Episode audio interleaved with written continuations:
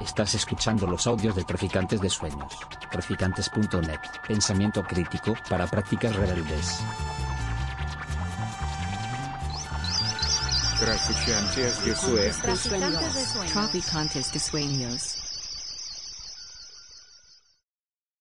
Pues, buenas tardes, agradeciendo su presencia aquí en esta tarde de, de julio y ya entradas las vacaciones para mucha gente. Eh, pues vamos a, iniciar la, actividad a la que hemos sido convocados, eh, aprovechando la visita de, de Ahmed Omar eh, en España para presentar su libro, Breve Historia del Frente Polisario, con el fin de, de poder socializar esta, este esfuerzo, este trabajo de, de y poder abrir una conversación también con, con todos ustedes. Eh, mi nombre es Juan Carlos Jimeno Martín, eh, estoy aquí eh, por la invitación de Emberic, básicamente que cuando hablamos en los campamentos en el mes de febrero de, la inminente salida del libro, pues me planteó si yo podía acompañarle en, en este, en un, día, como este, lo cual, por supuesto, encantado. Eh, yo conocí a Amberg posiblemente, posiblemente porque en esto del mundo saharaui te encuentras a mucha gente muchas veces en muchos sitios, pero al final, como con nuestra compañera Argelina, no sabes exactamente cuál es el día concreto o el momento concreto en el que surgió un reconocimiento mutuo. Pero básicamente, y es, tiene que ver con lo que nos ocupa, eh, le conocí en Barcelona, en la tesis de, del colega eh, Dalmases, ¿no? Ignacio Dalmases, que se hizo después de una larga carrera como periodista, doctor en historia en la Universidad Autónoma de Barcelona. Y la tesis de, Pablo Ignacio Dalmases eh, tenía que ver con la bibliografía producida sobre el Sáhara Occidental, un documento muy bien formulado, de más de 800 páginas. Sí, sí. Por eso digo, con 29 años él fue destinado al Sáhara a crear un- unos medios de comunicación en, la radio y en la, y en la prensa. Y después de un larguísimo periodo, cuando ya se jubiló, pues le dio por, acabar de ver su orientación y aprovechar todo su conocimiento que había ido acumulando a lo largo de todo este tiempo, en términos de lecturas y documentación, y además eh, esa experiencia fundamental para la vida de, de Pablo Ignacio de Dalmases, que fue su experiencia con Rodríguez de Biguri en, en el Sáhara, el Sáhara Occidental. ¿no?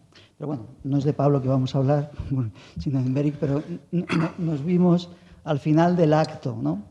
Eh, yo había hecho una intervención durante la tesis, que me tocó, estar en- como miembro del tribunal, fundamentalmente con algo que he echado en falta, eh, básicamente en los trabajos sobre el Sáhara Occidental, históricamente y posteriormente, después de la, de la invasión y la ocupación, que tiene que ver con el análisis o la crítica de, de fuentes, de fuentes historiográficas, de fuentes documentales. ¿no? Y esta crítica tenía que ver con la utilización... ¿No se oye? ¿Sí? Bueno, puedo, puedo insistir eh, o puedo elevar la voz. Bueno, gracias, gracias por, por, decirlo también. Sí. Me preocupo porque Emberg dice que habla muy bajito, entonces, no, no tanto por mí, pero... Bueno, entonces, eh, yo había utilizado en la cuestión de esta de crítica de fuentes, sobre todo el trabajo de unos historiadores de la India que construyeron un proyecto historiográfico, se llama Estudios Subalternos de la India, donde lo que hacen es una crítica precisamente de la, lo que es la biblioteca producida sobre el, mundo de las colonias. lo que conocemos sobre el mundo colonial es producido por las metrópolis. Es una cosa de cajón. Pero lo que no hemos trabajado es sobre los espacios de invisibilidad o las realidades negadas en ese proceso de construir este relato sobre el mundo colonial. Y eso no quita para la importancia que tienen las fuentes y documentaciones existentes, sino que hace falta un contrapeso, hace falta una, ampliación para eh, tener perspectivas que no surgen, que no se colocan en el centro desde este punto de vista. Para África hay el enorme trabajo de Valentín Mudimbe en la invención de África, donde lo que él plantea es precisamente que lo que se conoce de África es la biblioteca colonial y llama a los investigadores, los académicos, los intelectuales africanos a producir su propia historia. Y eso, pues, a mí me llevó a pensar sobre una idea de Foucault, que en eh, Genealogía del Racismo, donde él habla de una contrahistoria, que es la historia de aquellos que han perdido la gloria o no la tuvieron nunca. Entonces, para incluir esa otra perspectiva. Y yo estaba trabajando sobre eso en aquella época justamente que me encontré con Emberic. Y él me hizo ver a la salida y recordarme otras veces que nos hemos visto en el camino la importancia justamente de, este autor indio que se llama eh, Ranajit eh, Guha, que Traficantes de Sueños, que aquí hace de Jaima Hospitalaria, hace de anfitrión, pues ha, ha, editado en español varios de los libros de este historiador indio. Y es muy interesante esta crítica sobre las fuentes con las que eh, hemos basado nuestros relatos y nuestros discursos sobre mundos que hemos considerado incompletos, que hemos, imperfectos como relatos, pero no nos hemos preocupado de recoger y escuchar los relatos de los otros. Y más en sociedades como la sociedad saharaui, que es una sociedad que se basa en la cultura oral y que no escribe, o que ha escrito muy poco. Entonces, en ese sentido, eh, nuestro trabajo ha sido importante. Eh, el libro que está aquí es parte de un esfuerzo precisamente por relatar por parte de personas saharauis su propia historia, la historia del Sáhara, que no es la historia de los saharauis como una sociedad particular, sino que es la historia de un pueblo, como todos los pueblos del mundo, que tiene un larguísimo recorrido que fue interrumpido por el colonialismo, en el sentido que el colonialismo, digamos, ignora todo el pasado anterior que define como, denomina como tradición y lo coloca a la sociedad o el pueblo determinado en la órbita de un tiempo nuevo que es el que marca la modernizada, la modernización de este pueblo. Y eso es una ruptura entre las raíces históricas y los horizontes de futuro, entre las experiencias que tiene un pueblo y sus expectativas o sus horizontes de expectativas futuras. Esto está muy trabajado en la historia, incluso como modernidad, por un historiador que se llama Kosellek, donde plantea justamente las expectativas de sociedades que no eran, estaban en proceso de modernización, las experiencias de esas sociedades en relación a las expectativas de las generaciones jóvenes que tienen expectativas diferentes que esas experiencias del pasado. Pero en el caso de los pueblos colonizados eso es una ruptura abisal, es una ruptura que no permite dialogar eh, el mundo desde donde se viene al mundo que se quiere construir. Este libro habla de esto, es decir, habla desde una persona que es saharaui, que pertenece a un pueblo y una sociedad determinada, que es la sociedad y el pueblo saharaui, que ha construido su vida en la lucha por el reconocimiento de este pueblo y de su ah, digna causa como para autodeterminar, autodeterminarse y ser independiente como los demás pueblos del mundo, al que le debemos reconocer precisamente su derecho a la, a la independencia y a la autodeterminación. Y este libro está construido de esta perspectiva. Yo lo veo como con dos direcciones. Yo no voy a hablar mucho porque se trata de que hable en Beric, pero veo el libro construido con dos direcciones. ¿no? Eh, al estilo de Ranajit Guha que decía antes. Él, en su crítica sobre la historiografía sobre el mundo de la India, él planteaba que había dos historiografías que se construían. Una era la bibliografía colonial, la biblioteca colonial, que relataba eh, la historia de la India según la metrópoli que la colonizaba. Pero la otra era la historiografía de las propias élites coloniales, eh, las eh, propias élites indias que luchaban contra la colonización y que acababan contando un relato de la descolonización desde su propia perspectiva. Y lo que no estaba incluido en estos relatos eran las luchas, los movimientos urbanos de los obreros, de los campesinos, de las mujeres, que no jugaban ningún papel en la construcción de un proyecto nacional en la India. Bueno, yo creo que esto es un estímulo para, para, para a la hora de construir el libro y si uno lo lee, como yo lo he leído, que es siempre una forma personal y parcial, uno lee un discurso que tiene que ver para aquellos que mm, conocen sobre el Sáhara, pero que fundamentalmente su conocimiento está basado en libros escritos sobre ellos, en lugar de libros escritos desde ellos o por ellos. Y la otra es, una, es un discurso que es interesante para su propia historia, para preguntar de quién es la historia.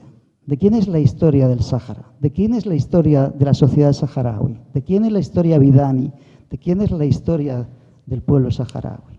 ¿Es la historia del relato que cuentan sus élites y dirigentes o es una historia más amplia que hay que poner a discutir en el interior de la propia eh, sociedad y pueblo saharaui para ver las diferencias, para trabajar y gestionar las diferencias?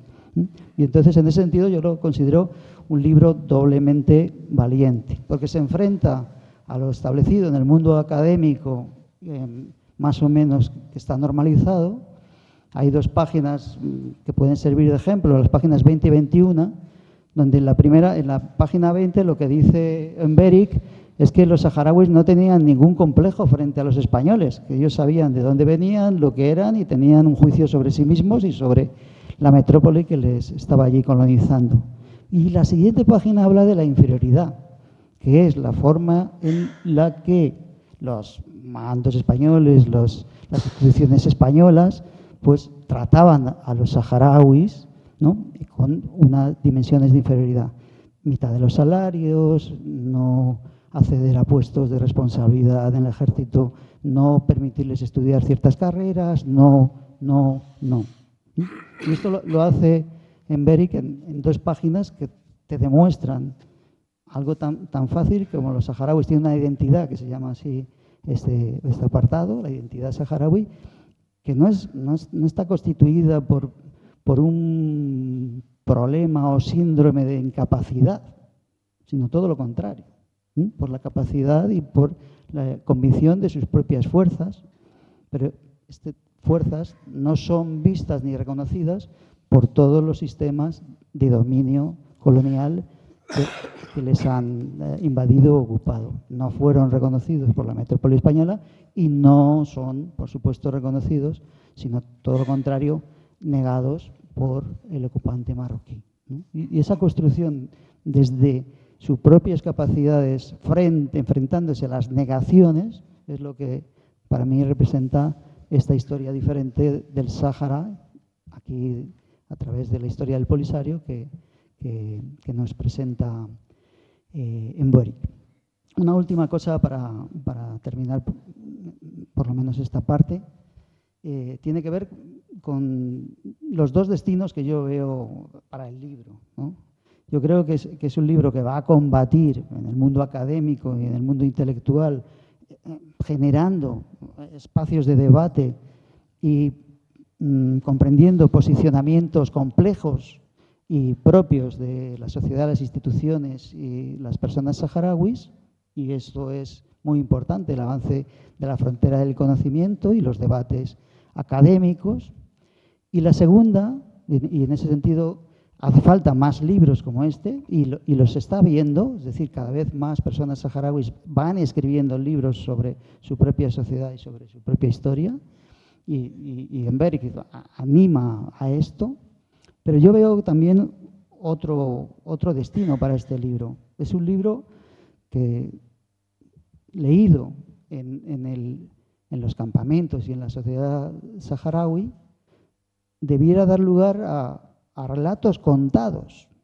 Es decir, tiene, tiene, que circular en el ámbito de la cultura oral, precisamente para aquellos, muchos, que no leen en, los campamentos. Tiene que ser apropiado por la sociedad saharaui, por la gente saharaui, para que las cosas, y yo sé que va a pasar, que las cosas que, este libro, que en este libro se cuentan por escrito formen parte de un relato y un debate dentro de la sociedad y las jaimas saharauis y también de las instituciones y los responsables de las instituciones saharauis.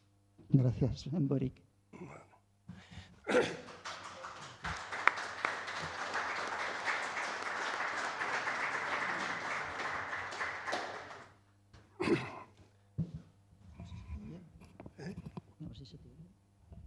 Sí. ¿Se oye bien atrás? Pues eh, en primer lugar, buenas tardes.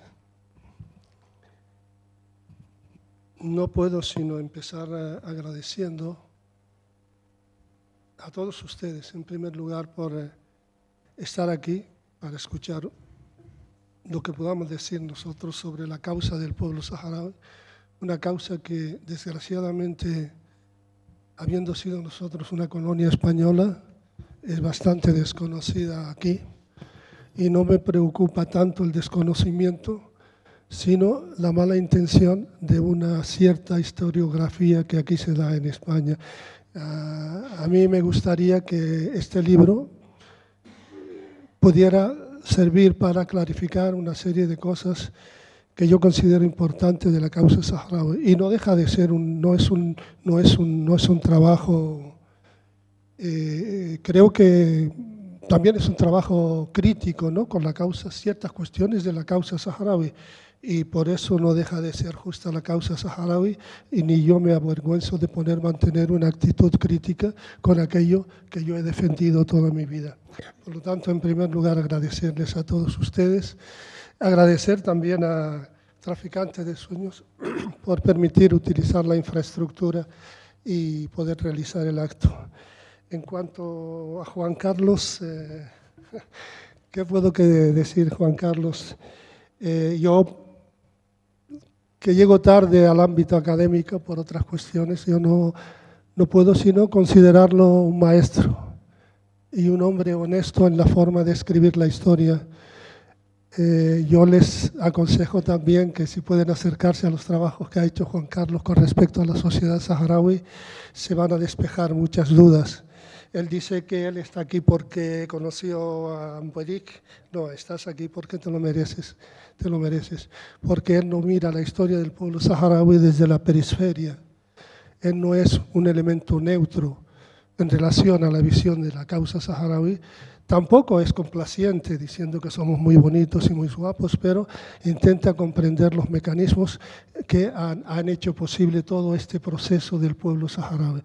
Y yo me ha gustado mucho siempre todos los trabajos que, ha realizado Juan Carlos.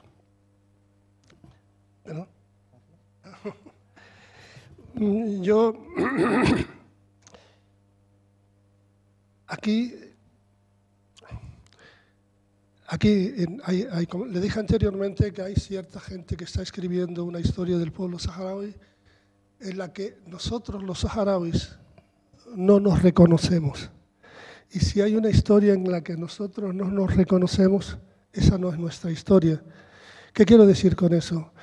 La importancia que tiene o la necesidad de que desde el pueblo saharaui se escriba la historia o desde que gente honesta que conozca realmente la causa del pueblo saharaui escriba esta historia porque normalmente, y se ve mucho acá, que nosotros como el elemento fundamental en el desarrollo del proceso de liberación saharaui, algunas veces se nos excluye de este, de este proceso, se introducen nuevos elementos con unos resultados diferentes. Por esto es muy importante acercarse a, a este tipo de trabajo para conocer a la causa saharaui. Eh, el libro se trata de el motivo del libro son los 50 años del Frente Polisario, pero más que los 50 años del Frente Polisario, en cierta medida es la historia del pueblo saharaui durante estos 50 años, porque es muy difícil, muy difícil eh, desligar Frente Polisario, pueblo saharaui. Es más, hay quien habla del pueblo polisario, porque realmente el- si, si hay una, una, una, una, verdad incuestionable es que el Frente Polisario es el representante y encarna a lo que significa el pueblo saharaui. Sin el Frente Polisario, eh, el proceso sería otro. Pero también quiero decirles que sin el pueblo saharaui el proceso, el, proceso el, el Frente Polisario no sería. ¿Por qué digo esto?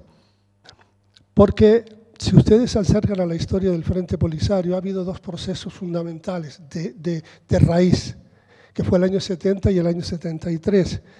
Pero curiosamente, al, crear este tipo de organismos para eh, enfocar la lucha de liberación nacional, no fue necesaria una gran acción de proselitismo por parte de estos movimientos, sino que automáticamente toda la población se introducía y militaba en estos movimientos.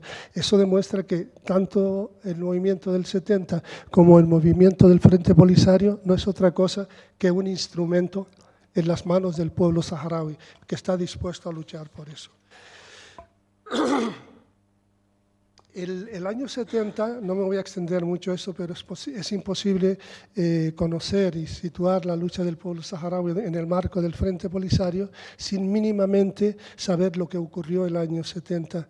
El año 70 eh, hubo un, fuerte movimiento en el, interior del Sáhara, en el Sáhara Occidental, que fue el, el nacimiento de la organización de vanguardia eh, para la liberación del Sáhara. En muchos documentos españoles hay una mala traducción y habla de la organización avanzada, no es avanzada, es de vanguardia. Eh, no me voy a extender esto, solo decirles que por primera vez eh, el, el- el movimiento saharaui tiene un sentido político en su lucha. Y tiene un sentido político en su lucha porque hay, hay unas fases anteriores. Marruecos utiliza una, una propaganda muy bien dirigida, muy bien dirigida y muy bien secundada, tiene muchos medios para hacerlo, que habla de que bueno, el Sáhara Occidental es, eh, es, es, eh, es parte de, de Marruecos. Pero aquellos que defienden la marroquinidad del Sáhara, que no se olviden que en Marruecos no reivindicaba el Sáhara. Marruecos reivindicaba el Sáhara, reivindicaba toda Mauritania. Fue en la guerra el año 63 contra Argelia porque piensa que la mitad de Argelia es suya y todo Tumbuktu, hasta a todo Mali, hasta Tumbuktu, lo considera una parte del imperio marroquí.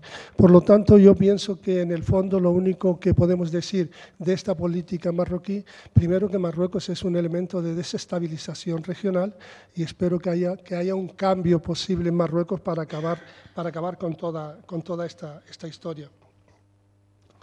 El año 70, no, como le dije, no voy a extenderme excesivamente, fue un movimiento general de toda la población que fue reprimido.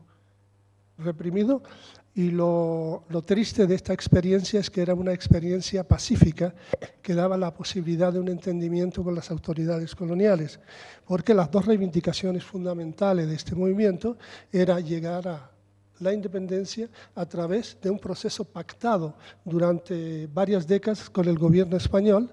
Esta es una de las cuestiones y la, y la única petición más allá de eso era la transformación de una serie de estructuras de poder colonial como era la asamblea de los jefes tribales y demás, diciendo nosotros ya no nos identificamos con la tribu, nosotros nos estamos identificando con el pueblo. Por lo tanto, tiene que haber una representación popular, no una representación tribal.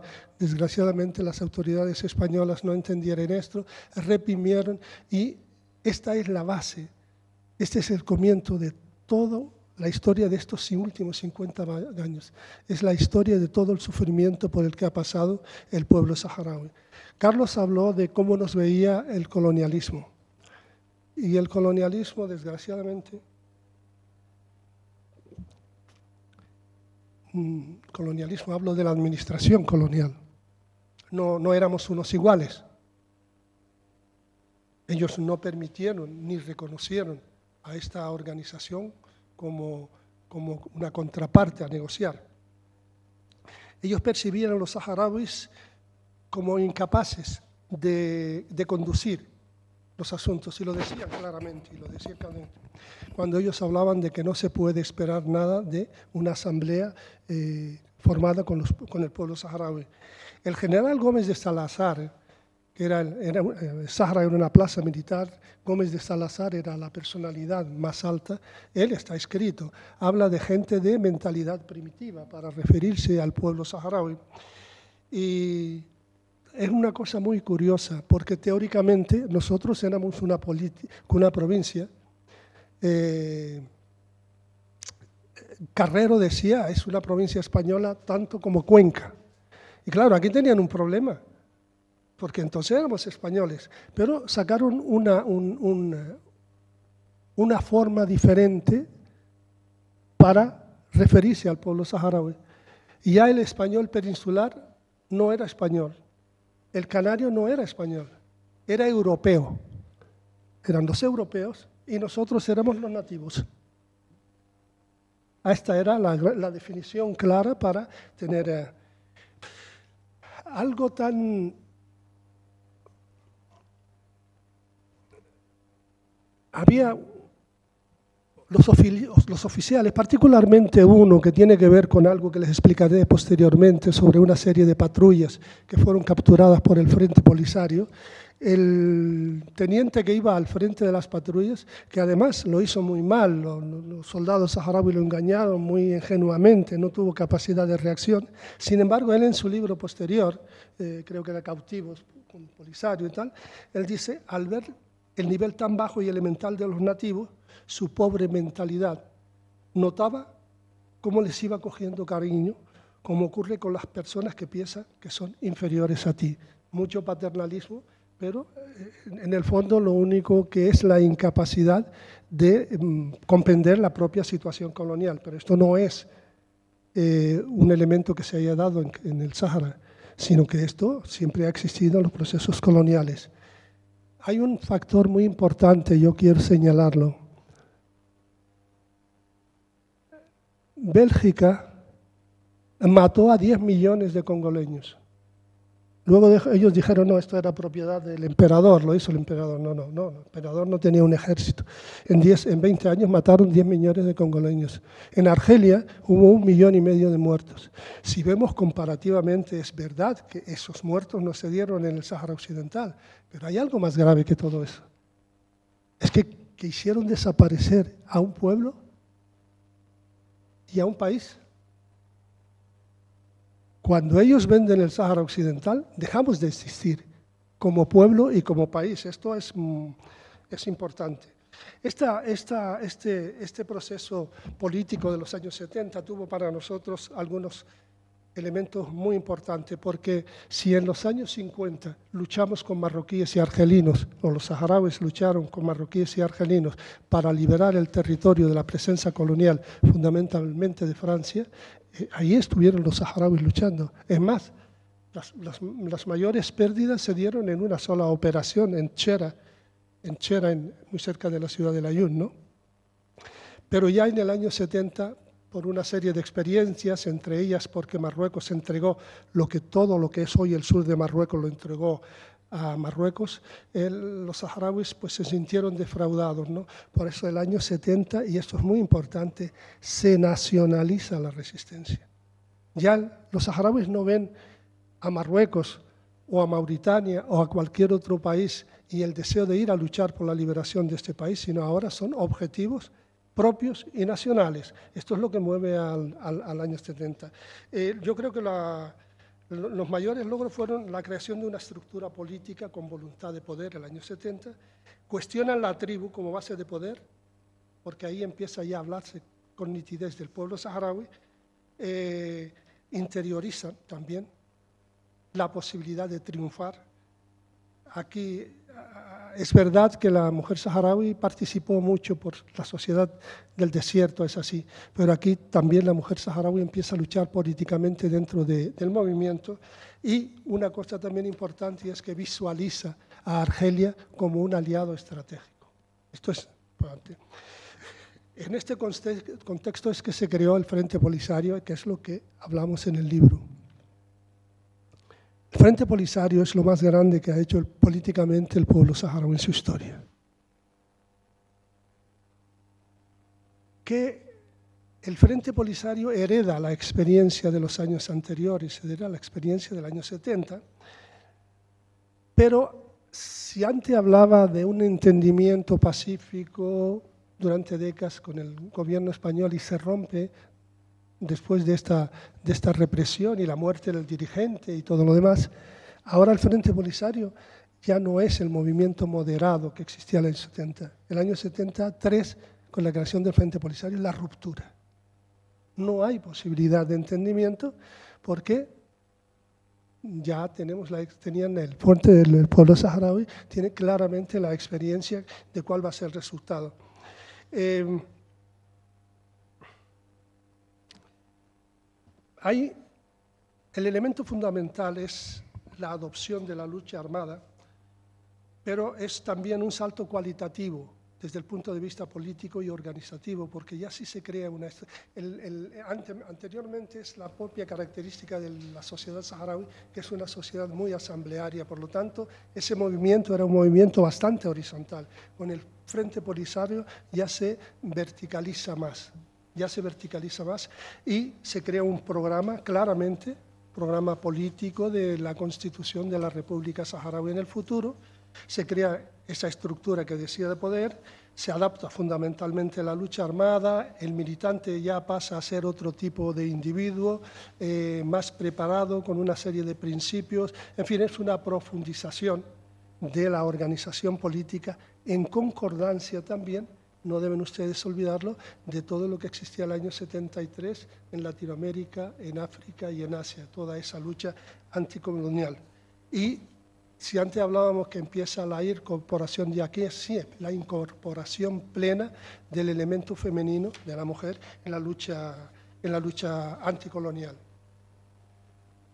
Quien conoce, perdón, quien conoce el espacio geográfico sabe que teníamos refugiados desde los años 50 en Mauritania, en Argelia y todo el sur de Marruecos. Otro logro muy, muy importante, esto es muy, muy importante, y es que el Frente Polisario logra coordinar todos estos centros donde hay colonias saharauis.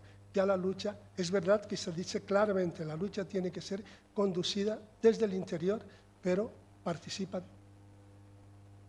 todos los saharauis que están en la periferia. Esto es un elemento también muy importante. Jugaron un papel muy importante, tanto en Mauritania como en Marruecos. Eh, por ejemplo, el líder en ese momento, Luani Mustafa, es dinamizador, sin lugar a dudas, líder incuestionable del Frente Polisario, era de la colonia nuestra en el sur de Marruecos. El primer, la primera unidad militar nuestra, casi todos, eran 17 personas, casi todos eran de la colonia nuestra en, el sur argelino, había también del, del Sahara Occidental. Pero esto lo digo fundamentalmente para que vean que ya no es una lucha desde el interior de la colonia, sino que se generaliza. Esto es muy, muy importante. Eh, es que el Frente Polisario es un movimiento de lucha armada o busca una identificación, una, una atadura con el pasado. Esto no significa un retroceso, pero para crear el concepto ellos y nosotros, quiero que se entienda bien esto. Quiero que se entienda bien esto. No puedes iniciar una lucha de liberación si ellos son nosotros y nosotros somos ellos. ¿eh? Se identificó claramente por eso. No se puede y no se pudo mm, desatar la lucha por la liberación nacional con la lucha por la herencia cultural. Es aquí que se empieza a indagar en el pasado. El ejemplo es ser héroe nacional, eh, la música es un factor de movilización, eh, todo este tipo de cosas son factores culturales que empujan el proceso de liberación. Y eso se incrusta mucho en la sociedad. Por ejemplo, en ese tiempo, eh, una boda, por ejemplo, no era un momento para estar muy alegres. Ahí todo era, la música era eh, por la liberación del Sahara, igual que en los bautizos. Es se vive plenamente el proceso de liberación. Eh. los, para no extendernos excesivamente, yo puedo decir que una de las victorias más importantes es la unión, fortalecer la unidad nacional. Tenemos que tener en cuenta que estaba el Frente Polisario, elemento fundamental, transversalmente, no era cuestionable, pero existía también la asamblea tribal que, que mantenía España. Y España también tenía una, cuando vio que el proceso era irreversible de, de, consulta, de referéndum, creó una fuerza política, que ellos pensaban que era una fuerza política con gran arraigo popular. El Frente Polisario, en un momento determinado, si es verdad, contra la Asamblea no, porque nunca consideraron a estos jefes tribales como enemigos políticos. No se trataba de atacar, sí se, se trataba de criticar a estas personas mayores pero intentar un convencimiento. Por ejemplo, cuando se da la última reunión, Luali Mustafa no les dice ustedes son traidores, Luali Mustafa les dice ustedes son jefes de tribus. Vamos a iniciar un nuevo proceso y sean ustedes los padres, no, no, no jefes de tribu, ustedes sean los padres del pueblo. Se trata de eso. Con el PUNS fue diferente, con el partido este ya se tomaron consideraciones políticas y fue, pero también se aceptó se aceptó y se aceptó la se aceptó la, participación plena, ya quedó con claridad que solo existía el Frente Polisario. Además, Naciones Unidas estuvo en el territorio y vio que solo existía eso. Nosotros eh, nunca, así como había, es verdad que había lucha militar, pero la lucha militar contra las unidades del, de, del, del, del ejército español, no, en ningún momento el Frente Polisario pensó destruir militarmente a la fuerza política española. No era. Para, para, el Frente Polisario era un acto de movilización popular. Fue un acto de movilización popular. Esto es, eh, y ahí tampoco olvidamos a los demócratas españoles. Y entramos en contacto, Frente Polisario en contacto con todos los demócratas en España era bastante complicado en ese momento hacerlo, se hacía mucho en París, y con los soldados, aquí ahora mismo hay uno, veo allá a José Taboada, que recuerdo que en el año 74, 75 ya como luchador demócrata ya, ya, ya se contactó, es decir, manteníamos contacto también porque pensábamos que no, te, no había una enemistad ni con el pueblo español ni con las fuerzas de, yo creo que para sintetizar, para dar una imagen, España había una guerrilla y todo lo demás en todo el territorio, sin embargo, tres fueron los factores que realmente mm, hicieron mella en, el gobierno español. Y hay que reconocer que esto en ese momento eran autoridades militares, viejos africanistas, sin una gran capacidad de análisis político, nunca entendían, es decir, o venzo o me vencen, no, no estaban capacitados por, por, preparación para un diálogo, eso no se comprendía. Y también no se comprendía aquí también en vicepresidencia, donde estaba, eh, donde estaba Carrero y compañía, ¿no? Pero, como digo, tres cuestiones. Una fue una operación militar y es, es curioso porque eh, eh, ahí se demostró claramente la incapacidad de los oficiales. Y fue una sencilla operación en una ciudad, en un puesto. Las ciudades, hablar de ciudades quizás sea excesivo en el Sahara. En Tifariti el objetivo, el objetivo era eh, capturar a un informador de las fuerzas españolas. Era en Tifariti, se trataba de llevarse a esta persona, se trataba de tirar panfletos, se trataba de poner una bandera y se trataba de tirar unos tiros ahí al puesto militar. La operación, este señor no estaba en su casa, con lo cual no se lo pudo. Y efectivamente se dieron unos tiros ahí y se fue. Y esta unidad del Frente Polisario se preparó una emboscada en la frontera con Mauritania. Esto se había dado muchas veces, pero en esta operación, y es muy, muy, muy curioso porque los saharauis son muy buenos guías. Sin embargo, los saharauis cayeron en la emboscada. Eran 17, 17 los combatientes saharauis, estuvieron desde por la mañana combatiendo hasta por la noche. Cercaron las fuerzas españolas este lugar, estoy hablando que estaba la policía, estaban las tropas nómadas, estaba la legión, estaban los helicópteros, que lo dirigía el hijo de Muñoz Grande, que en ese momento el general Muñoz Grande de la División Azul, su hijo dirigía esta, esta operación, y, y los otros eran 17 fusiles, nada más. Y tenían cercado y por la noche salieron todos. Todos los saharauis lograron salir por la noche y al día siguiente continuó la batalla con tres saharauis, que fueron capturados heridos, tres. Yo estuve aquí hablando con unos militares de tropas nómadas y ellos hablaban de traiciones y demás, pero jamás el Frente Polisario fusiló a un, a un prisionero, jamás, ni maltrató a un prisionero. La incapacidad de los oficiales españoles fue el motivo por el que estos tres compañeros, 19 años tenían todos, fueron fusilados sin juicio, nada, el día siguiente. Esto para la historia es así. Yo he visto bueno, este fue uno de los golpes fuertes. Eh, otro de los golpes fue que el Frente Polisario tenía claro que todo aparato militar se sostiene en un aparato económico. Y la, gran, eh, empresa española en el Sahara era la que explotaba los fosfatos de Bucra. Y también se hizo ahí una operación del Frente Polisario y quemó la cinta transportadora. Estuvieron muchos tiempos eh, sin, poder sin poder continuar con esto. Y luego, y esto es importante porque eh, sobre todo el estamento militar nunca olvida, y es que el Frente Polisario secuestró dos patrullas, secuestró dos patrullas de tropas nómadas. Ellos consideran, yo estuve con este, dos o tres generales y demás, la traición, no, la traición no, son unidades camufladas del Frente Polisario y fue cuando se capturó a una serie de oficiales eh, españoles. ¿Qué se pretendía con esto?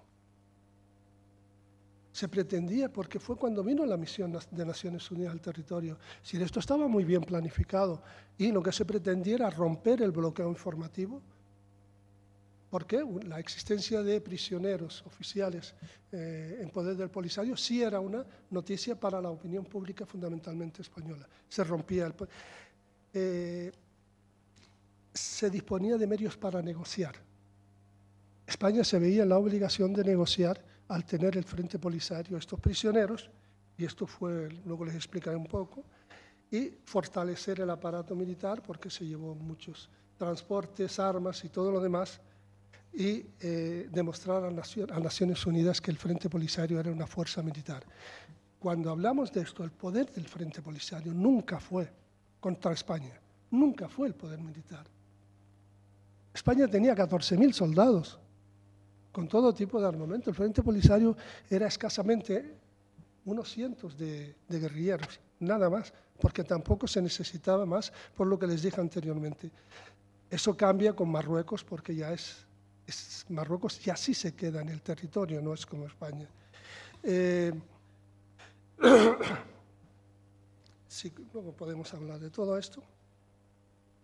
Lo que sí eh, eh, considero importante, ustedes verán que muchos, sobre todo desde el gobierno, no, de los poder militar se habla, nos fuimos del Sahara porque nos dijeron que no fuéramos. Bueno, era un proceso de liberación nacional. Y los eslóganes del año 75 no era fuera España. Era no queremos ser españoles, no queremos ser mauritanos, no queremos ser marroquíes y no queremos ser argelinos. Esto es normal en un proceso de liberación. ¿Por qué se enfada tanto España? Porque tenía preparada una fuerza que pensaba que realmente representaba al pueblo saharaui, que era el PUNS, Partido Nacional, de Partido de la Unión Nacional Saharaui y resulta que no existía.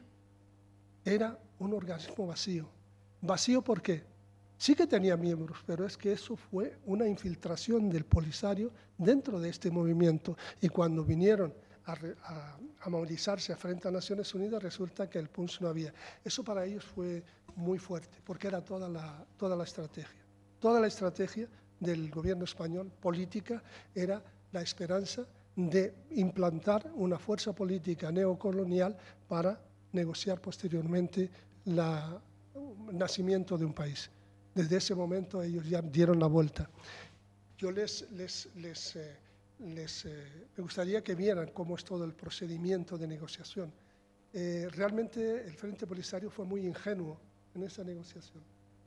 ¿Por qué? Porque realmente ellos lo que buscaban era la liberación de los prisioneros españoles. Y esto es normal. Los soldados no teníamos. Y, y de la noche a la mañana el gobierno español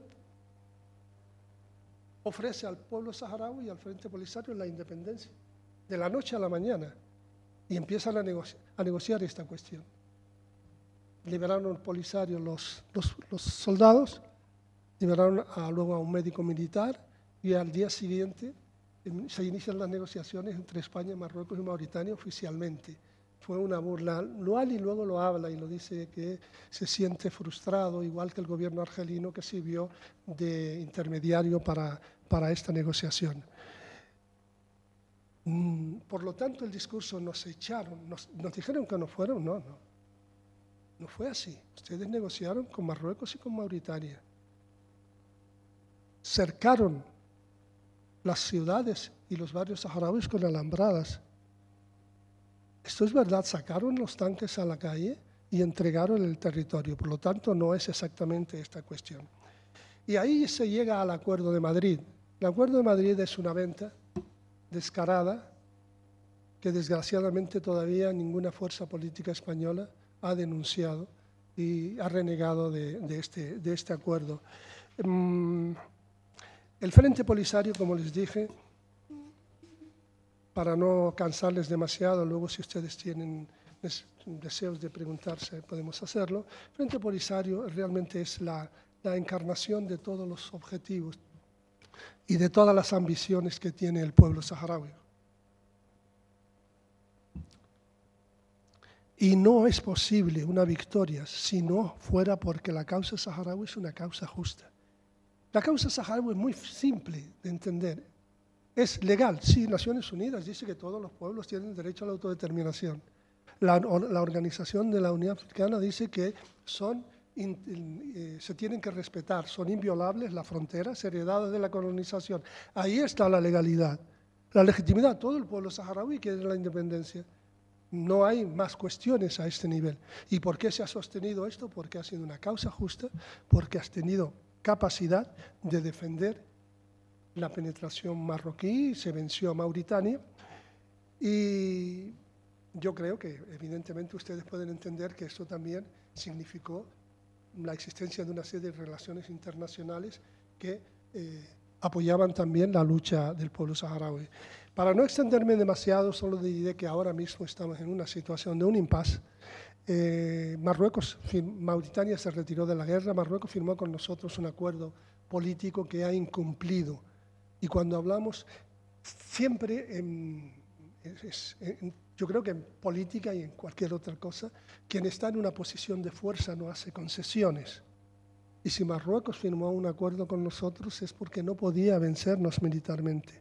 Solo que entramos en una telaraña diplomática hasta hace dos años, porque lo que nosotros considerábamos que era el juez justo que iba a traer la varita de Salomón, que es Naciones Unidas, no ha jugado ese papel.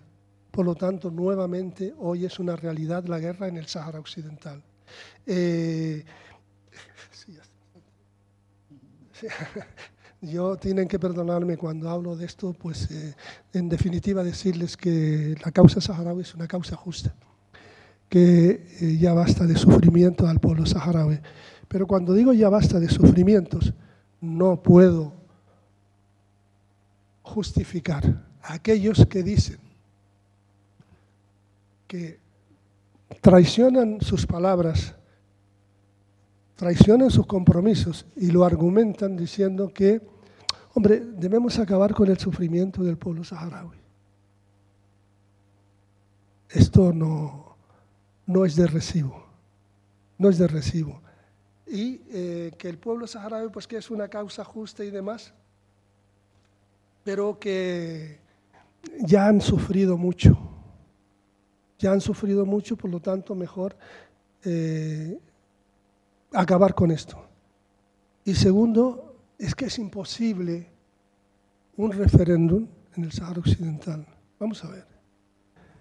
¿Me están diciendo alguien democrático que es imposible una consulta democrática? Porque en, en esencia es esto. En esencia están diciendo que en España no se podía hacer la consulta del año 78, eh, sí, 78, porque bueno, había habido 40 años que no habían habido elecciones eh, democráticas, por lo tanto es absurdo este tipo de, de argumento. por, por, eso yo ese, ese argumento no, no, me gusta nada, no me gusta nada y no puede tener proyección política esto. Eh, yo no quiero hacer excesivos, eh, excesivas condenas en el libro pueden ustedes verlo. Mm, yo no creo que los saharauis no están muy contentos con el gobierno socialista actual. No, no están muy contentos. ¿Cómo puede Sánchez decir que no ha habido un cambio en el Sahara Occidental?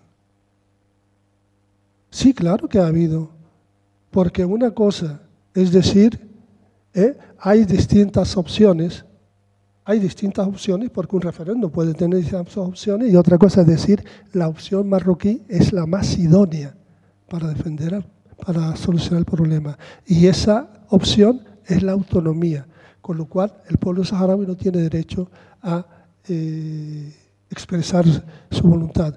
Por lo tanto, es una trampa, ese argumento es un argumento muy, muy tramposo. Y nada, esto podemos a su disposición para cualquier eh, pregunta que quieran hacer.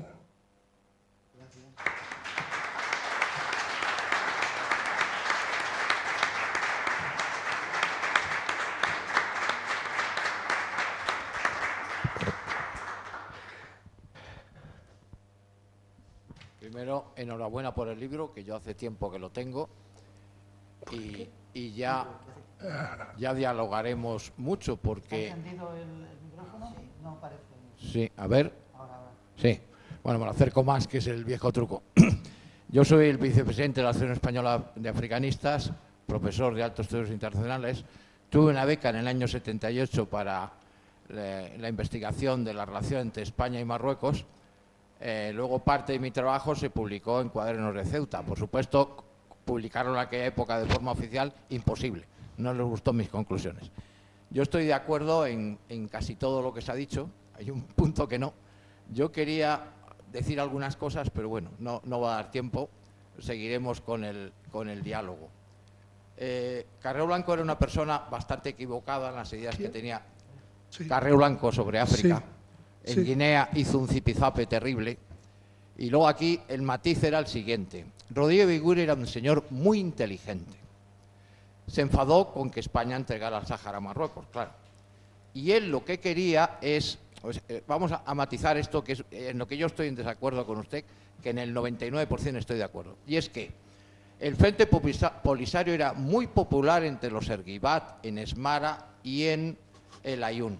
No tanto en Villacisneros, por la influencia de, de, Seila, el que fue por en Cortes y alcalde. Y de hecho, cuando va a la delegación de Naciones Unidas, hay montones de banderas del PUNS.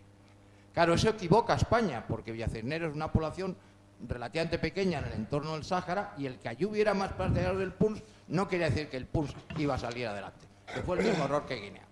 Eh, entonces, en lo de Tifariti, yo fui profesor muchísimos años de Historia Moderna y Contemporánea del Centro Asociado de la UNED con el Ministerio de Defensa.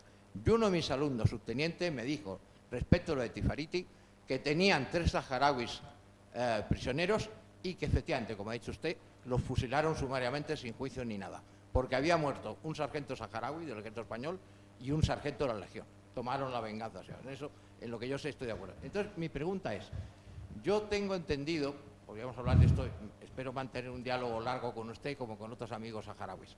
Yo tengo entendido que hay un grupo de militares españoles. Usted ha citado el de la patrulla, luego me dirá quién es, no ha dicho el nombre, pero hay un grupo de militares españoles que estuvieron allí, yo recuerdo el coronel Camacho, que era totalmente partidario de ustedes, lo ha mantenido siempre, porque es que ¿quién es España para hacer un acuerdo de Madrid y ceder un territorio a Marruecos y a Mauritania? Y si Mauritania renuncia voluntariamente a ese territorio, el sur que le, que le concedieron, pues debía ser independiente de Sáhara. Pero claro, Marruecos no quería una mitad Sáhara independiente. Y entonces yo sé que, este Camacho era muy partidario de la independencia del Sáhara. Había otro coronel, no sé si usted habrá conocido, que no estuvo en esa época en el Sáhara, que era del Ejército del Aire, Manuel Rey, que también fue del CSIC, estuvo en varios actos con Camacho. Bueno, fueron arrestados por el, por el Ministerio de Defensa, los dos eran totalmente partidarios de la independencia del Sáhara y enemigos, hombre, no digo mortales, pero de Marruecos. Pero en fin, el lobby de Marruecos y termino diciendo que hoy se ha presentado a bombo y platillo la cátedra de Marruecos de la Salamanca con la señora que más miedo le tiene Pedro Sánchez, que es Karima Ben y lo cual explica un poco el cambio de, de, posición de Pedro Sánchez, que es lo que yo le, quería preguntar. ¿Qué fuerza de, amenaza, de tensión, de chantaje tiene Marruecos sobre Pedro Sánchez? Y yo tengo mi propia teoría que luego volveremos sobre ella. Eh, ¿La pregunta va dirigida a mí o a...? Eh, vamos a ver. Karima Benjeis eh, es la embajadora marroquí. Embajadora marroquí en Madrid, España. Les puedo asegurar que ningún... Yo, yo estoy muy sorprendido con la diplomacia española, porque yo conozco bien a la diplomacia española y realmente tiene gente muy preparada.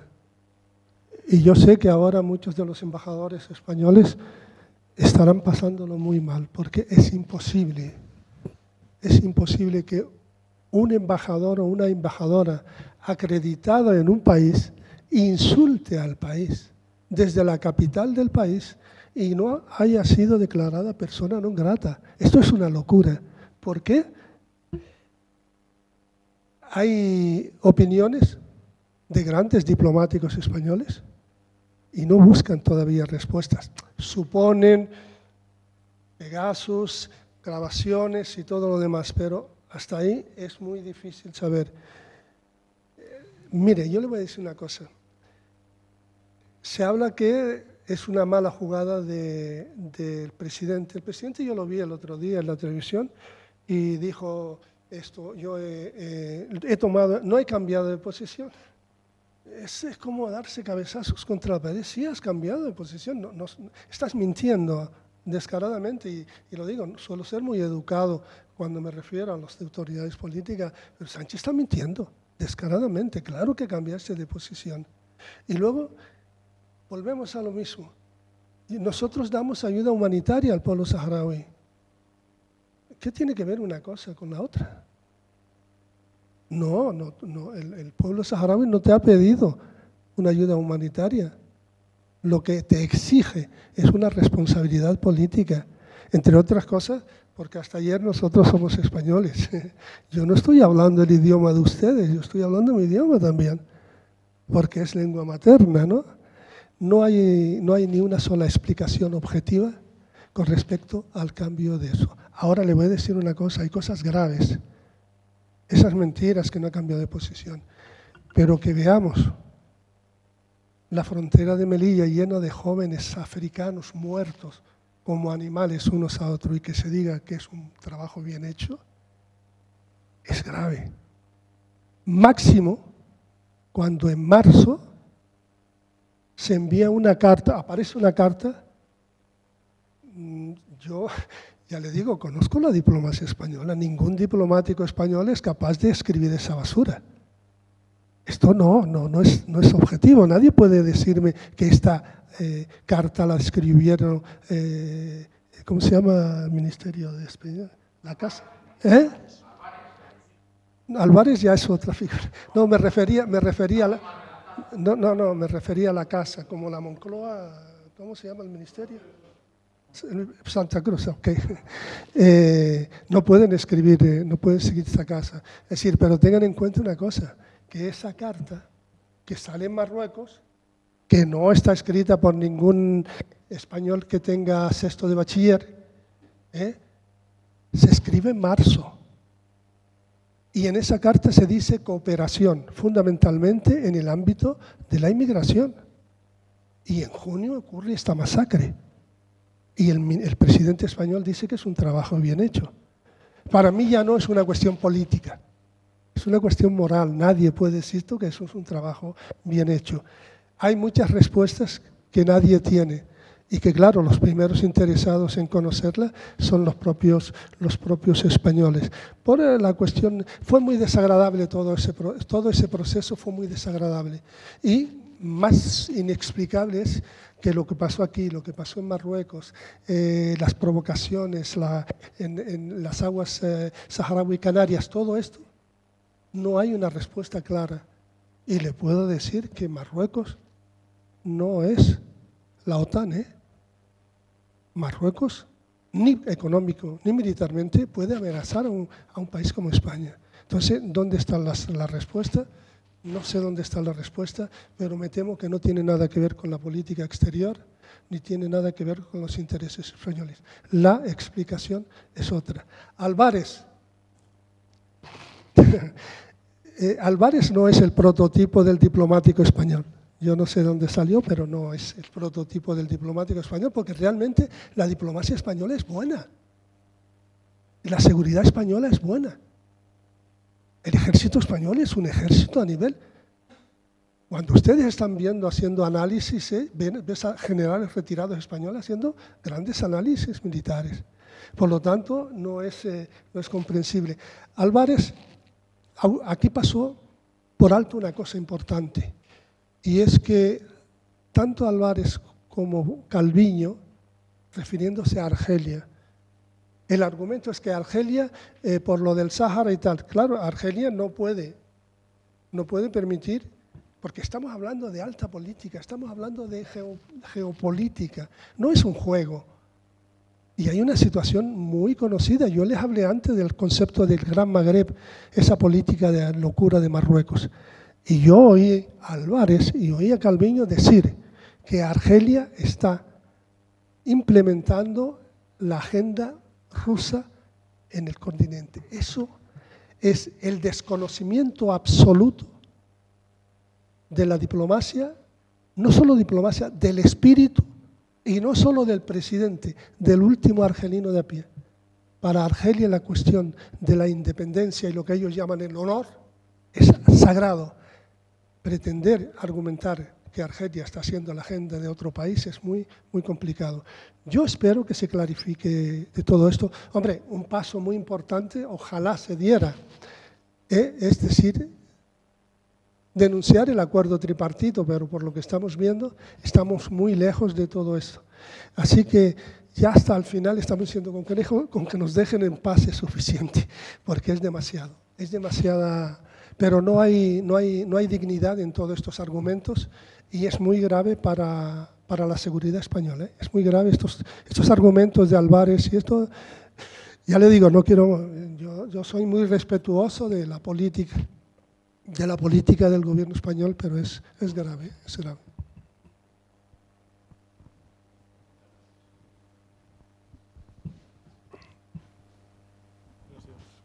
Eh, Yo quiero decir tres cosas, a ver si no canso a nadie. Ah, La primera es Portillo. Luis Portillo, sí, gracias.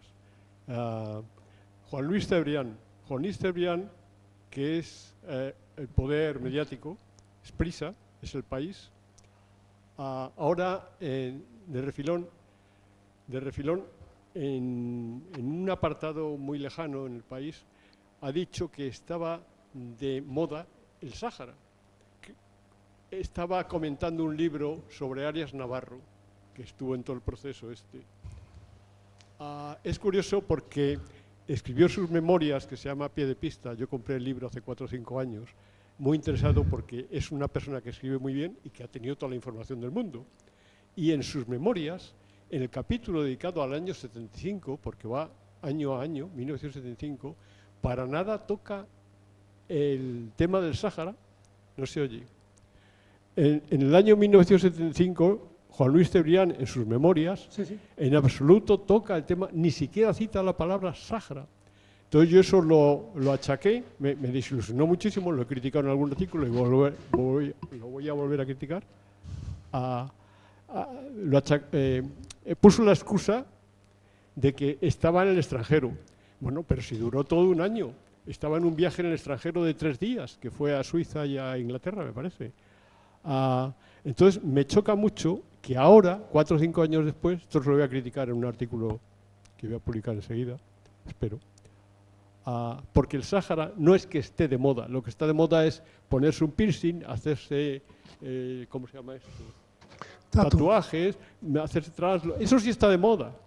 Pero el Sáhara no es que esté de moda, es que ha conseguido ponerse donde tiene que estar gracias a la lucha de 50 años del pueblo, del pueblo saharaui y a todo, todo lo que se está haciendo en el mundo.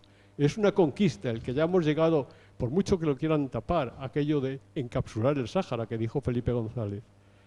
No lo han encapsulado, está explotando a cada dos por tres.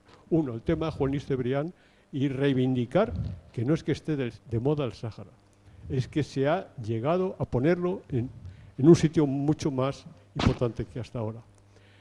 El, el tema segundo era que incidieses en la importancia de la solidaridad internacional y de la lucha especialmente eh, dentro de España para coordinarnos con la lucha del pueblo saharaui. Lo importante que es que se dé la batalla todos los días, se escriba eh, y se luche aquí.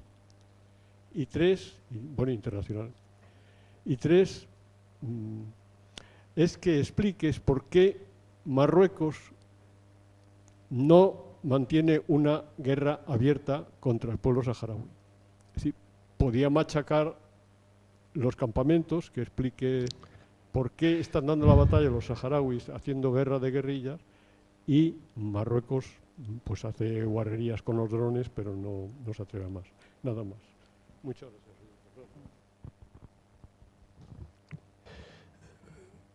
Bueno, eh, bueno, usted sabe que hay, usted conoce bien la cuestión saharaui y yo antes hablaba de una, serie, una corriente histórica aquí en España que defiende prácticamente los postulados marroquíes. Eh, no solo Cebrián, porque Cebrián se olvidó de poner esto, pero tanto usted como yo conocemos otra serie de historiadores eh, mm, que sí tratan la cuestión saharaui. Y le voy a decir una cosa. Instituciones conocidas con gran entidad en el gobierno, instituciones culturales, de estudios históricos y demás, trabajan la cuestión saharaui. Y hay una, desde una óptica muy curiosa. Nosotros fuimos víctimas de la transición española. Y hay una serie de historiadores que nos piden que seamos, pero nos lo piden directamente, o sea, no a través del suscrito, que seamos víctimas de la transición en Marruecos. Usted puede conocer gente del, del Instituto Elcano, puede conocer Bernabé, Bernabé García, ¿es? López García y demás, que lo dicen así, es decir, el Frente Polisario debe, el pueblo saharaui debe, sí son muchos, yo sé, debe sacrificarse, sacrificar, y nos están pidiendo esto, que nos sacrificamos, que aceptemos la autonomía para institucionalizar la autonomía en todo Marruecos y que haya un cambio democrático en Marruecos, pero que están. Y esto se defiende una y otra vez. El problema es que cuando hablamos nosotros no se nos publica. Y cuando habla ellos sí se publica. De todas formas, usted acaba de tocar un punto muy importante y es la cuestión de la solidaridad.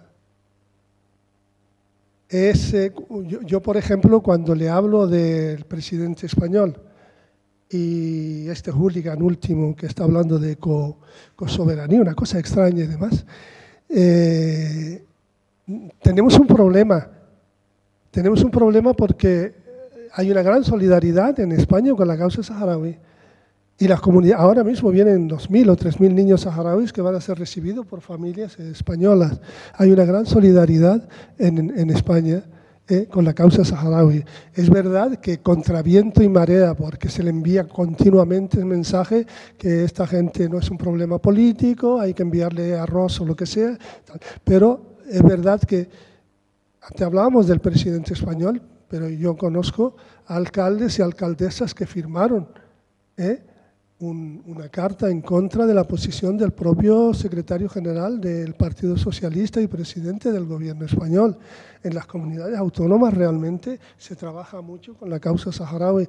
El problema nuestro empieza cuando empezamos a hablar de director general para arriba, ¿no? Ya entonces este es otro, ese es otro mundo, pero sin lugar a dudas, y el año 75, no, 76, nosotros teníamos un problema muy grave y es que nadie conocía la causa saharaui ni conocía al pueblo saharaui. Aquí en España, el Sahara era un legionario, una gacela y una duna y una palmera.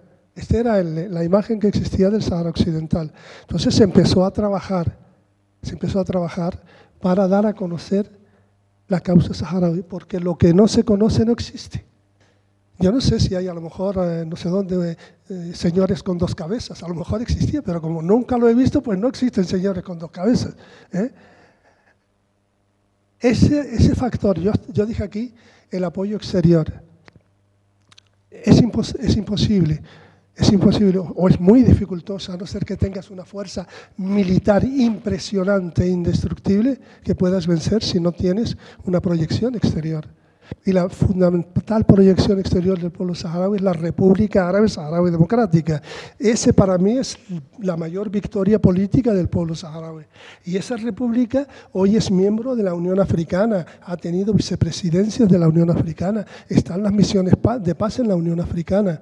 En Europa tenemos representaciones del Pente Polisario en todos los países. En Latinoamérica mantenemos a nivel de a nivel de embajada, a nivel de Estado, relaciones con muchísimos países, México, Cuba, Nicaragua, Panamá, Venezuela, Perú, mm, Uruguay, en fin, un grupo muy importante. Por eso hoy no es tan fácil cercar al pueblo saharaui. El pueblo saharaui es conocido, pero es verdad que usted como conoce muy bien la causa saharaui, y eso lo dignifica, sabe la importancia que es no dejarse cercar, tenemos que estar un día y otro también diciendo, estamos aquí.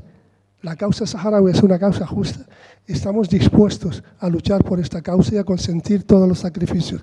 Pero no para que Sánchez diga a los pobrecitos, hay que dejarles sufrir. No, no, no es así. Claro, ¿acaso nosotros nos gusta que nuestros hijos y nuestros jóvenes sean militares en vez de estar haciendo otro tipo de cosas, levantando el país? Esto es así. Eh, con respecto a la cuestión de la guerra, es una, una, respuesta bastante, bastante complicada. Es una respuesta bastante complicada. Yo creo que todavía no están dadas las condiciones para una confrontación de la dimensión que existía hasta el año 91. Ahora le digo que se están creando todas las condiciones para que se vuelva a dar esa misma confrontación. Y si se da esa confrontación por los gobernantes actuales de Marruecos, yo creo que puede incendiar toda, toda la región. Yo, es, es mi, mi, opinión, mi opinión personal. ¿Mm?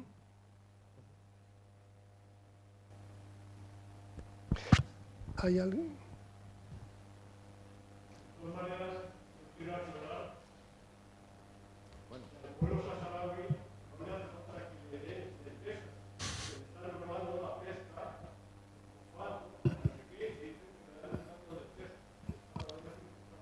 Hace, unos días vi un, artículo que decía que lo que saca España a través de, sus inversiones en el Sáhara, la, pesca y todo este tipo de cuestiones pueden ser mil millones y ellos dan eh, de siete millones de lentejas y arroz. Y esto. Yo como ciudadano español, que soy profesor visitante en la Universidad de La Manuba en, en Túnez, como le he dicho antes, eh, tengo una cierta simpatía por Argelia. Entonces yo, como ciudadano español, quiero pagar el gas barato y el petróleo barato que me da Argelia. O sea, me niego a que porque un presidente bastante desinformado de pronto cambie de bando. Y, yo cito un ejemplo. Eh, cuando estaba Aznar de presidente del gobierno, no sé si sería tonto o, o menos listo, pero tenía un secretario de Estado muy inteligente Ramón Gil Casares, que fue director de la Escuela Diplomática, fue embajador en Estados Unidos, lo cual quiere decir que era el número uno de la diplomacia. Luego ahora últimamente lo tenían apartado de embajador en Egipto. Cada vez que había alguna algarada de Marruecos, inmediatamente reunión en Naciones Unidas con el Frente Polisario. O sea, este los tenía como tenía que ser, que eh, había una ministra que era una abogada, que estuvo enferma y, en fin, le llamaron un poco el lazarillo la ministra. Pero como secretario de Estado, y lo mismo cuando estuvo de representante de Naciones Unidas, iba a la política pura y dura con Marruecos. Y ahora ha sido al revés. O sea, tú no me das la razón, te mando 10.000 niños a que se vayan a, Ceuta porque he hecho correr la voz de que Ronaldo, Cristiano Ronaldo, va a jugar en Ceuta. Eh, esto es, esto es intolerable. Mm. Y luego, en, otro, en otro aspecto, pues eh, eh, España ha mantenido una política de, dando tumbos, porque yo, por ejemplo, he tenido dos alumnas marroquíes muy inteligentes. Una es prácticamente la embajadora en Argentina y otra es prácticamente la embajadora en Colombia, porque estaban muy enfadados porque Colombia, que había reconocido, había retirado un poco el reconocimiento al Frente Polisario, últimamente con el presidente que cambió. Y entonces, o sea, Marruecos ha hecho un esfuerzo preparando gente diplomática en España para que dominen bien español, para evitar la influencia que el Frente Polisario tenía en, Hispanoamérica, que claro, la mayor parte de los países. En África igual, la mayor parte de Naciones Unidas, eh, vamos, eh, eh, en este caso la Organización de la Unión Africana, hay más partidarios del Sáhara independiente. Entonces, es un país sin descolonizar. Y termino con un ejemplo que yo les he puesto a ellos que dicen, no, no, no, no, la potencia que tenemos, la ayuda con Estados Unidos, los saharauis son muy pocos, ah, nunca podrán con nosotros. Digo, mucho más difícil era que Timor se separara de Indonesia, que tiene 150 millones de habitantes, un ejército de un millón de habitantes, y Timor es independiente y separado y vuelve a hablar el portugués. Por lo tanto, si ha pasado eso en Timor, ¿por qué no va a pasar en el Sáhara? Y le voy a decir más. Eh, eh, Francia es un aliado, realmente un aliado de Marruecos y habla el mismo idioma. Sin embargo, eso no, no les ha impedido hacer dos referendos en Nueva Caledonia porque son favorables siempre a Francia. Eh, con respecto, yo en el fondo no, no, cuando me dejo me, me llevo por los sentimientos. Realmente yo conozco España yo, yo estudié el bachiller. sí, yo conozco la cultura española. Yo conozco la historia española. Claro que hay aspectos nefastos, pero este es un gran país. Y realmente no está dando esa imagen. Realmente no está dando. Así creo que la, desgraciadamente últimamente también, aunque la inteligencia aquí a nivel de este país no es totalmente lo, que, lo, necesario, eh, críticamente necesaria, ¿no? pero este es un gran país y es una pena tener que oír las declaraciones de Álvarez, Álvarez eh, o este tipo de cosas. Es una pena. Lo, siento eh, en esta parte del corazón que simpatiza con España.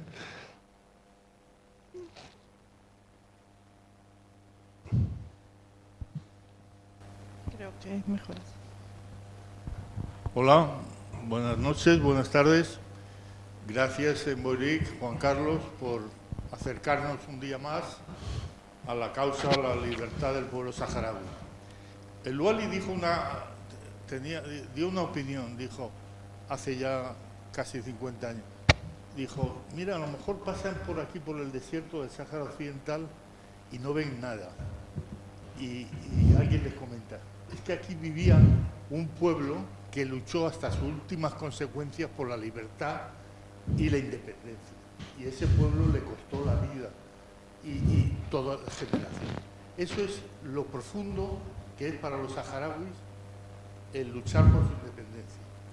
Es verdad, como decía en que al principio eran ocho saharauis con un Mauser y un tirachina, y aquí en España éramos siete antiguos soldados eh, españoles en el Ayun, pero no, eso era eh, hace 50 años, ahora somos muchos más, caminamos mucho más, lo que decía en Bolívar, ahora vienen 2.800 niños y niñas a las familias, hemos llegado a traer 9.000 niños y niñas a la familia, eso nadie ni Marruecos lo podrá conseguir nunca.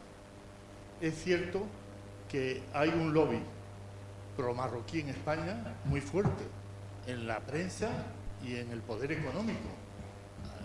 Eh, los acuerdos de Madrid fue una transacción económica. Yo les doy algunos para que hagan un genocidio y yo me quedo con la pesca, con un tercio de fosfato y tal. Eso fue un acuerdo económico. Ahora se está haciendo otro parecido acuerdo económico, porque todos los, eh, los zapateros, los moratinos, eh, los actuales, tienen negocios con Marruecos. El acuerdo tripartito de Madrid, ¿por qué se firmó?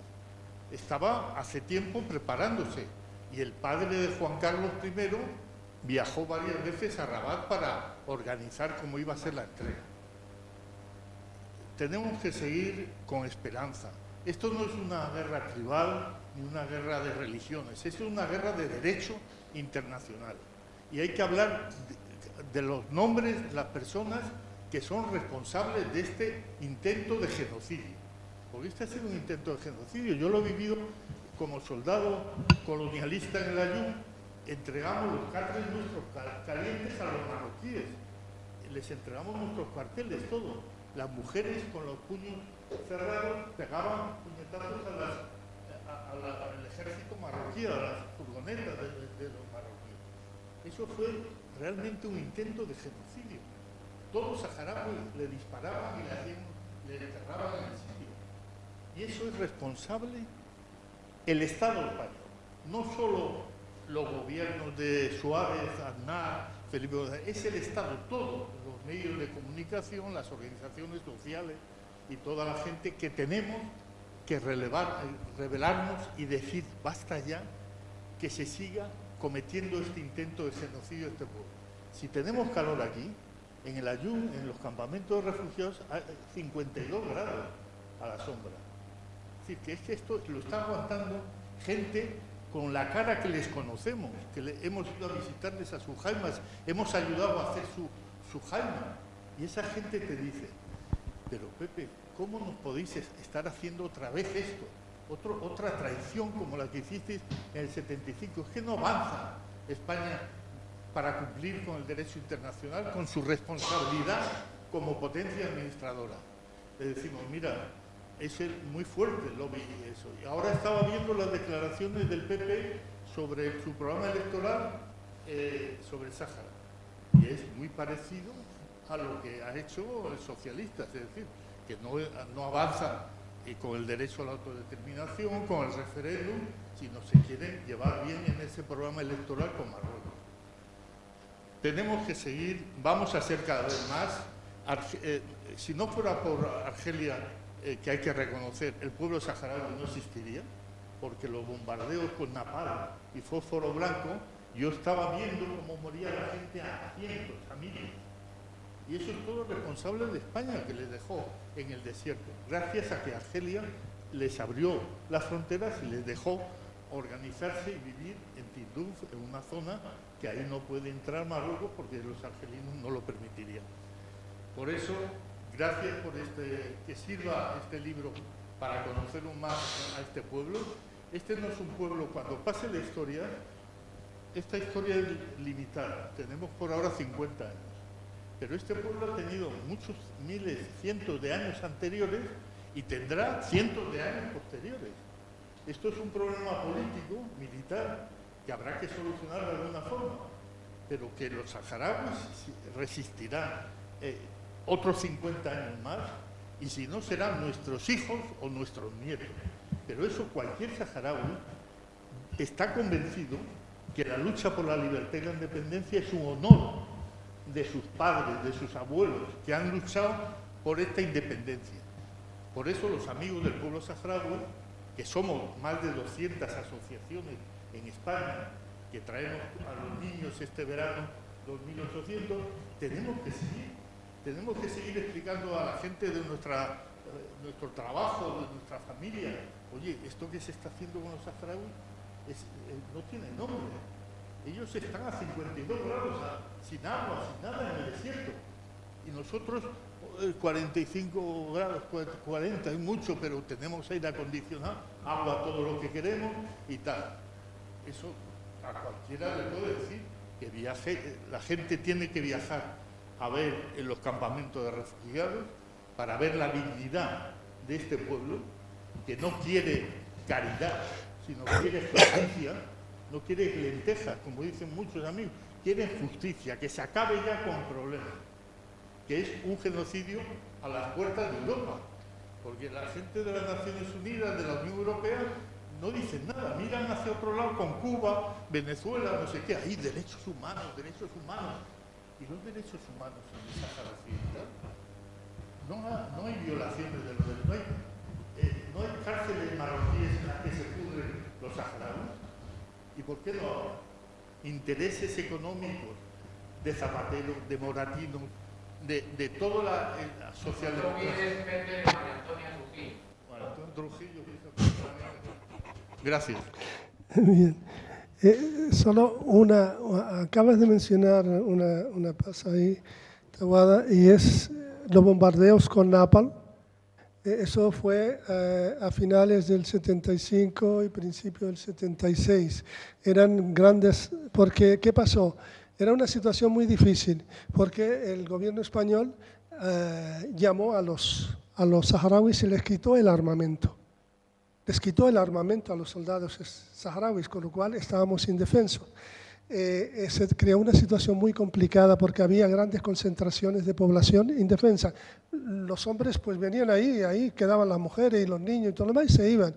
O algunos volvieron y ya no tenían familia. Pero quería eh, señalar una cosa ya, y es que efectivamente fue terrible. ¿Cómo puede ser que se pueda bombardear campos de refugiados indefensos. Y había ahí, sobre todo, mujeres, ancianos y niños. Una persona muy cercana a mí, que ahí la bombardearon, me decía después que los niños veían cuervos y se aterrorizaban porque pensaban que eran aviones. Pero ahí me da una reflexión, y es que nosotros ahí estábamos en una situación límite, José, en una situación límite, totalmente límite. Eh, tienes, tienes razón, ahí surgió Argelia que permitió que los saharauis, los refugiados de entrada. Pero en esa situación es límite y no es, eh, no, es, eh, no es demagogia.